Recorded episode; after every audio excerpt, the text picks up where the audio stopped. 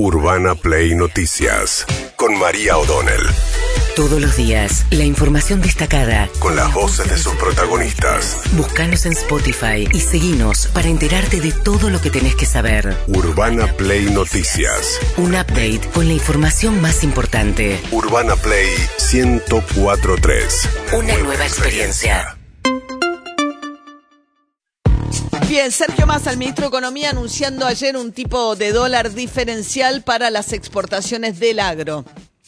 Hemos decidido avanzar no solamente con soja, sino también con las economías regionales, soja y sus derivados y economías regionales. El programa, que para el caso de lo que es el complejo soja, va a empezar el lunes 8 de abril y va a terminar el 31 de mayo, prevé un tipo de cambio fijo de 300 pesos, que de alguna manera lo que hace es mejorar el precio para el productor, que hoy tiene menos volumen por la sequía, para de alguna manera paliar pérdidas, pero además incentivar las exportaciones argentinas y fortalecer las reservas.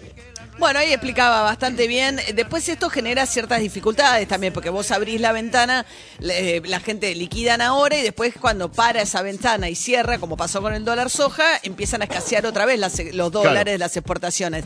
Y además estás comprando a 300 pesos y vendiendo dólares a los importadores a 230 pesos, lo cual también te genera una bola de pesos en un momento donde ya tenés demasiados pesos circulando. Después vamos a charlar un poquito más de esto. Nicolás Pino, el presidente de la Sociedad Rural y toda la dirigencia recibió muy mal este anuncio.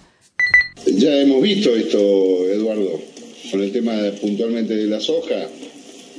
Sabemos que este beneficio, entre comillas, para ciertos productores, acopios, exportadores que tengan la soja, por supuesto que rinde mucho más un dólar con un valor de 300 pesos, ¿estamos de acuerdo? Claro.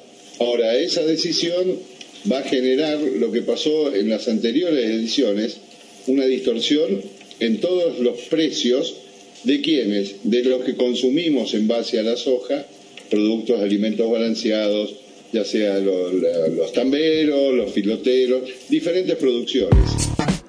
Bien, mientras tanto, Axel Kisilov ayer en este programa, sobre el final del programa, decía, hablaba sobre el crimen de Barrientos e insistía con la teoría del goberna- de la gobernación que había iniciado Bernie, de que hay algo raro en el crimen. Lo que decimos es que la verdad es que tuvo características muy muy extrañas el hecho. En la madrugada, un micro de una de una de una empresa que anda por barrios populares, es decir, no hay un botín, de un- se llevaron una mochila y no es que interrumpieron el, el- el- acto por algo, sino que se llevaron una mochila y después mataron a quemarropas al chofer con un arma de un calibre mucho más alto que habitualmente se usa, eh, cruzaron un auto para parar el colectivo, eh, es decir, un despliegue muy grande para, para el tipo de delito que es. Bien, sin embargo, María, esposa del policía que estaba eh, en dentro del colectivo, uno de los principales testigos, eh, en diálogo con Ernesto Tenemón, decía esto. Es mentira que cruzaron un auto a- adelante del colectivo, porque se lo estoy diciendo porque me lo dijo mi marido que estuvo arriba del colectivo, me lo dijo mis vecinos que estuvieron arriba del colectivo, porque acá nos conocemos todos y esto pasó a dos cuadras de mi casa. No, no, no pasó así como hay cámaras que muestran cómo, cómo estuvieron los delincuentes arriba del colectivo porque hay una cámara que los toma, no muy bien, pero los toma y no había ningún, ningún auto arriba, enfrente ni atrás del colectivo. El auto los esperaba en una calle paralela que es a otra cuadra. Era para huir. Dice que no era, eh, porque lo que decía Kisilov es corta el recorrido del colectivo, que se pone delante como si fuese a robar un blindado. Ella dice, no, los estaban esperando para huir al costado. Por ahora incluso es muy confusa la investigación judicial, hay eh, tres detenidos, más vinculados al robo del auto, pero es bastante circunstancial por ahora la evidencia que eh, hay en contra de los tres detenidos. Mientras tanto, Aníbal Fernández primero dijo que no tiene idea Kisilov sobre lo que pasa en la provincia, pero además fíjense sobre en el estado de cosas en que estamos, ¿no? Que dijo sobre su no diálogo con Sergio Berni. El, día que pasó esto le, escri- le escribí nueve veces. Este, no me respondió ninguna, le capturé la pantalla, le mandé, le digo, che, te, me te escribí nueve veces, no tenés ganas de no hables, listo, haz lo que quiera. Este, ayer me entró un, un mensaje, uy, te perdón, si no te había visto, qué sé yo. Yo tampoco lo vi porque lo había guardado, lo había archivado. Por ahí después veo que había un, un, un- mensaje en el archivo, miro, era este, le respondí. Dice, estoy en TN, eso, el último mensaje dice eso. Cuando salgo te se ve que todavía está ahí, o lo secuestraron ahí adentro la gente esta de TN, que sé yo, andás a saber qué hicieron. Bueno, estás hablando del ministro de Seguridad de la Nación con el ministro de Seguridad de la provincia más importante y más caliente en materia de seguridad de la Argentina. Es una chiquilinada muy de mucha irresponsabilidad. ¿Cómo es que tenés archivado el chat de con el que hablas con el ministro de la provincia? Sí. Digo, o, o a- ambos, digo, no te vi, No te es vi, el ministro nueve, de la Nación. nueve, eh, nueve mensajes, todo, todo da, da bastante patético. Mientras tanto, Aníbal Fernández había dicho que desconoce lo que sucede Kisilov porque no sabe que ya hay gendarmes. De hecho, hay operativos de gendarmería a bordo de los micros que, transitan las zonas más calientes entre las 4 y las 8 de la mañana. El que le contestó fuerte fue Carlos Bianco, que es muy cercano a Kisilov, a Aníbal Fernández. Yo tengo un profundo respeto por Aníbal, pero me parece que estas declaraciones no, no suman para nada. Quizá, quizá él conoce más la provincia que el gobernador. En ese caso se podría presentar una paso para gobernador de la provincia. Eh, es más, me animo a decir que podemos buscar una fórmula, inclusive ahora que se habla de, de una paso a nivel nacional, a nivel provincial. Bueno, ahí está. An- Alberto Fernández presidente, Aníbal Fernández gobernador. Los Fernández sería la fórmula. Fórmula ganadora. Mm. Imagino que esto último lo decís irónicamente. Eh, no, para nada. Bueno, Diego Iglesias le dice irónicamente, fórmula ganadora, como son dos perdedores, juntate con Alberto Fernández y fíjate si ganás la provincia. Así están, ¿no? Sí, sí, un nivel Eh, de conversación alto, ¿no? Alto, alto. Sí, en un sí, momento sí. fácil, además. Fácil del país. Preocupados por la gente están, sí. eh, Mientras tanto, Eduardo Beliboni, el dirigente del Polo Obrero, eh, sobre los cortes ayer en los piquetes de ingresos a la ciudad, planteaba que es el inicio de una pelea que va a crecer porque el Fondo Monetario le ha exigido a la Argentina, después de bajar la meta de acumulación de reservas para el Banco Central, que revise cuidadosamente los planes sociales.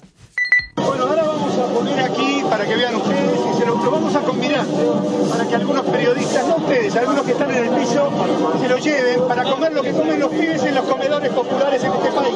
Vamos a cocinar lo mismo que se cocina en los comedores populares acá. Vamos a traer una olla, vamos a traer la polenta miserable que la ministra Tolosa Paz trae acá. Y además vamos a denunciar que es mentira que la ministra quiera transparencia. El Fondo Monetario Internacional le acaba de ordenar 400.000 bajas. ¿Por qué es eso? ¿Por transparencia? No, por ajuste. Bien, sí, hay un ajuste. El Fondo Monetario dijo que hay que revisar la superposición de ciertos planes. La ministra dijo que van a arrancar con Nexos, que es un plan que también cobran los que cobran el potenciar trabajo. Y desmintió, dijo que bueno, que lo de los 400 mil que señala el fondo es un objetivo de mediano plazo. Dice, se van dando bajas por muerte, por ingresos, por jubilación, porque ingresan al mercado laboral y que la idea es ir bajando lentamente la cantidad de eh, beneficiarios del potenciar trabajo.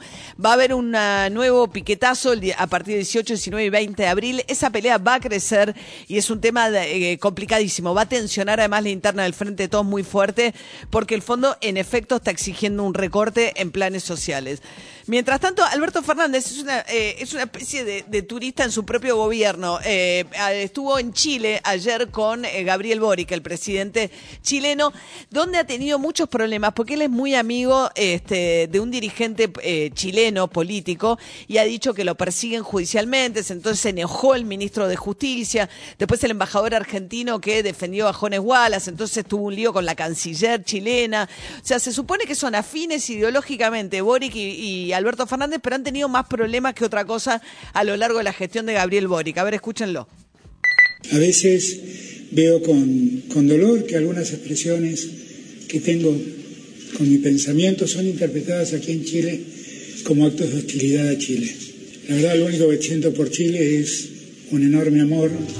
Tengo por Chile un, un enorme reconocimiento por el modo en que fue perfeccionando y mejorando su democracia. Como le comentaba recién al presidente, que el 11 de septiembre del año 73 marché por las calles de Buenos Aires en contra del golpe de Pinochet. Por lo tanto, Aquel abrazo de San Martín y de O'Higgins es una- un abrazo que nos une para siempre. Ahí va, Alberto, ¿no? El Alberto que tocaba la guitarra por la costa atlántica marchando contra el golpe de contra Allende. En aquel momento, este, obvio que el golpe en Chile llegó tres años antes que en la Argentina. Era un momento medio de efervescencia. La Argentina ante el inminente y la, digamos, ya se veía que volvía Perón y que se abría la democracia. Duró poquito. Mientras que en Chile ya caía el régimen de, el gobierno de Allende a menos del régimen de Pinochet, que iniciaba una larguísima dictadura en América Latina. Mientras tanto, Alberto Fernández, yo no había escuchado esto, pero lo burlaron por este tramo de la entrevista con eh, Rebord. Escuchame una cosa. ¿Quién arregló la deuda con el fondo? Alberto Fernández. ¿Quién tuvo que discutir con el fondo para sacarle concesiones que el fondo nunca había hecho? Alberto Fernández. ¿Quién tuvo que hablar con los acreedores privados para pedirles una quita de 48 puntos? Alberto Fernández. ¿Quién enfrentó la pandemia? Alberto Fernández. ¿Enfrentó ¿Quién fue a buscar las vacunas?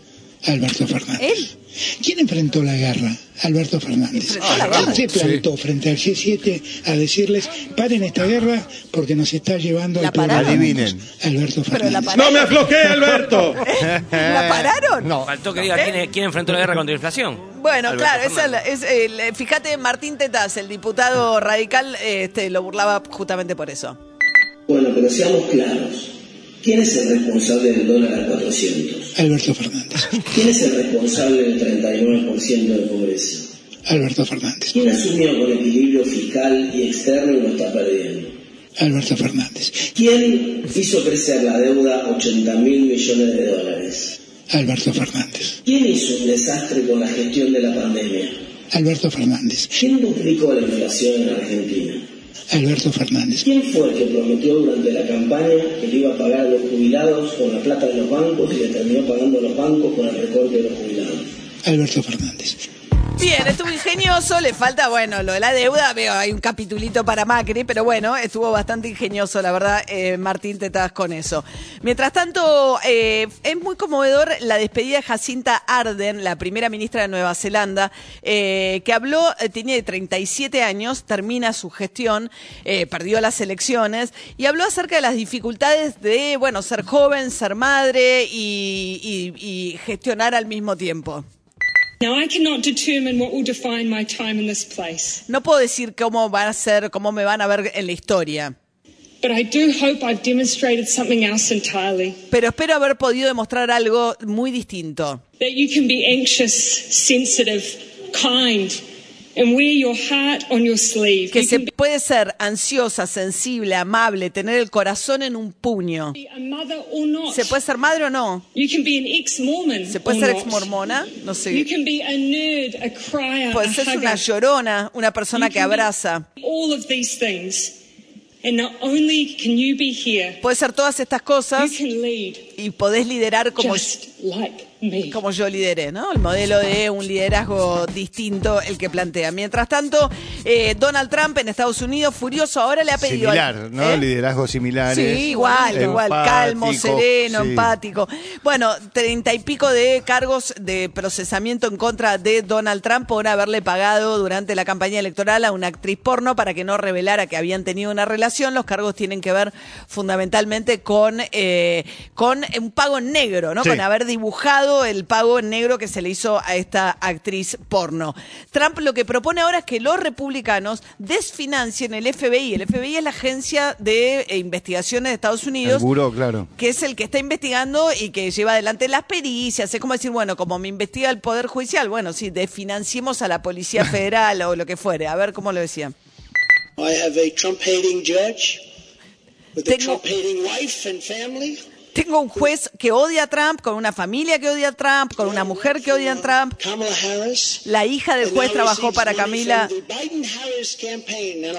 La hija trabaja para Kamala Harris, recibe plata de la campaña de Harris. Que la vicepresidenta, ¿no? Acusando a un expresidente de los Estados Unidos por primera vez en la historia. on a basis that every single pundit and legal analyst said there is no case. There's no case. en una causa en la que todos los pundits, los pundits son los analistas que hablan en la televisión y los eh, eh, abogados dicen que no hay causa suficiente. Es de todas las causas la más floja de todas, Sí. la verdad, esta. O sea, tiene causas, la más grave, la más seria tiene que ver con que Trump personalmente presionó al Estado de Georgia cuando estaba muy apretado el, escrutinio electoral, como es el sistema electoral por el cual, según cómo se vuelca por un voto una provincia, un Estado, en el caso de Estados Unidos, todos los electores de ese Estado son demócratas o republicanos, con lo cual unos muy poquitos votos definían el curso de la elección. Y Trump personalmente estuvo presionando a los electores, a los que tenían que declarar en la legislatura del Estado de Georgia el triunfo demócrata para que no lo hicieran. Hay causas más serias, más graves que esta, pero lo agarraron en esta primero. Urbana Play Noticias.